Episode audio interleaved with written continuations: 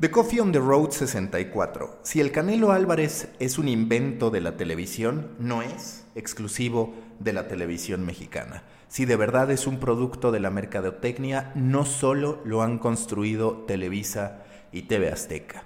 Y eso lo sabemos desde que en octubre de 2018 firmara un acuerdo por 365 millones de dólares para celebrar 11 peleas transmitidas a través de DAZN. ¿Qué es DAZN?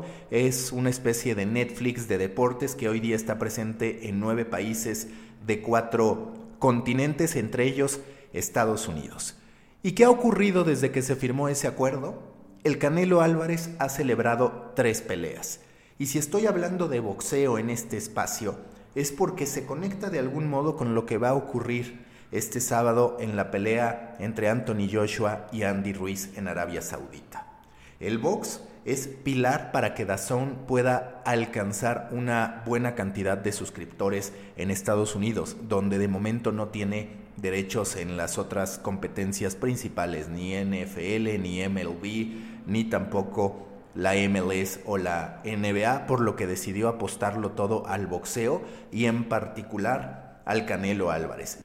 John Skipper, hoy Executive Chairman de DAZN y antes presidente de ESPN, explicó en una entrevista con Peter Kafka en Recode Media cuáles han sido los aprendizajes después de tres peleas teniendo al Canelo como el principal protagonista de su estrategia para atraer y retener suscriptores en Estados Unidos. El primer aprendizaje en la primera pelea en diciembre de 2018 contra el británico Rocky Fielding.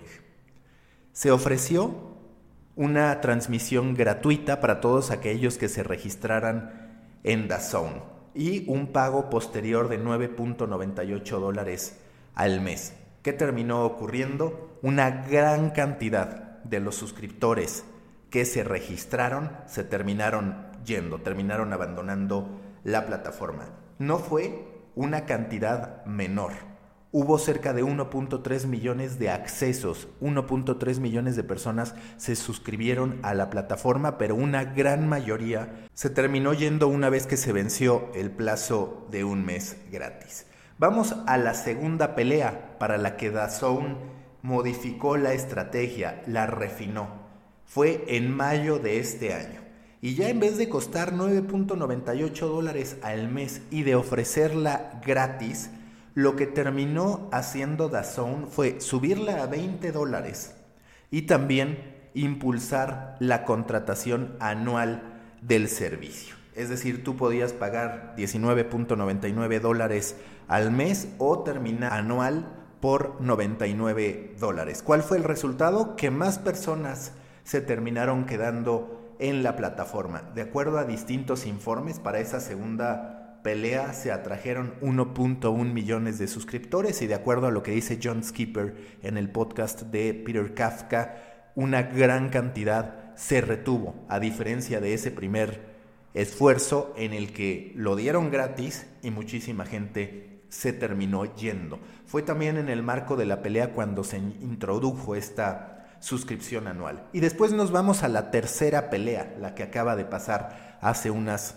semanas, en noviembre, donde se aprovechó la pelea del Canelo Álvarez para introducir un concepto que ellos llaman la Fighting Season, en octubre, noviembre y diciembre, intentando así atrapar a los usuarios. Entonces, se mantuvo la suscripción mensual por 20 dólares, bastante más que en la primera pelea que era 9.99 dólares, el doble exactamente. Se mantuvo la propuesta de una suscripción anual y se empezó a anunciar toda la temporada de peleas en estos tres meses finales del año que concluirá con la pelea entre Anthony Joshua, que es otra de las figuras de DAZN, contra el mexicoamericano Andy Ruiz. Ahí están estos aprendizajes y lo que ha tenido que hacer DAZN para intentar hacerse de un lugar. A diferencia de Estados Unidos, en otros lugares, como por ejemplo Japón, sí tienen a la liga de fútbol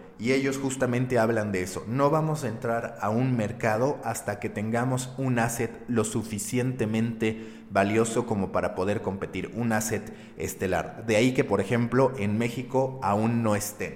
Y hablando de DAZN y de sus estrategias, mucho se menciona que si hay alguien que está insistiendo en que se lleve a cabo una tercera pelea entre el Canelo y Gennady Golovkin es DAZN, porque ellos desde que firmaron el acuerdo estaban soñando con esa pelea como un imán de suscriptores. Sin embargo, el Canelo por diversas razones ha decidido no enfrentarse a Golovkin y desde DAZN están impulsando constantemente el que se pueda producir esta pelea para poder superar los números de las dos anteriores. Por más que estén cayendo derramas interesantes en términos de dinero, lo cierto es que son 365 millones de dólares y que DAZN ha entrado en una etapa de invertir, invertir, invertir en temas de contenidos deportivos, lo que por supuesto tiene un alto costo y un sentido de apremio evidente por atraer suscriptores y lograr que se retengan. Entre los conceptos que John Skipper manifiesta al hablar con Peter Kafka para el éxito de una OTT menciona tres. Uno, ¿qué contenidos míos, qué contenidos tengo en mi plataforma para poder atraer a la gente? El segundo, de qué modo los voy a retener. Y el tercero, el ARPU, que quiere decir Average Revenue Per User. ¿Cuánto dinero me termina dando cada usuario? Están viendo cómo crecerlo. Han caído incluso en una polémica, en una controversia, porque recordarán que la pelea del Canelo se pospuso, se dilató cerca de hora y media en comenzar a partir de que se estaba llevando a cabo también un evento de la UFC en un acuerdo que se produjo entre DAZN y la UFC. Muchas personas se quejaron, pero desde DAZN han asegurado que eso les permitió alcanzar un mayor número de suscriptores en vez de canibalizar audiencias con la UFC. Vamos a ver qué termina ocurriendo con DAZN, que incluso es uno de los interesados en adquirir Fox Sports junto con ATT, de acuerdo a diversos reportes periodísticos, y también a un grupo de equipos vinculados a Fox Sports, es decir, aquellos equipos que hoy son transmitidos por Fox estarían interesados en adquirir a través también de un par de socios adicionales a Fox Sports y quedarse con la señal. Ya veremos lo que ocurre, pero mientras tanto ahí está el valor del Canelo Álvarez, lo que ha ocurrido en tres rounds con el Canelo Álvarez y DAZN. Recuerden que los espero en Proyecto Morona, grupo en Facebook para pequeños creadores de grandes ideas y también en el company page de Story Baker, donde comparto una serie de respecto a la industria de los medios, el contenido, valga la redundancia, y las historias. Los veo en LinkedIn, los veo en Facebook y los veo en cualquier plataforma en la que nos encontremos.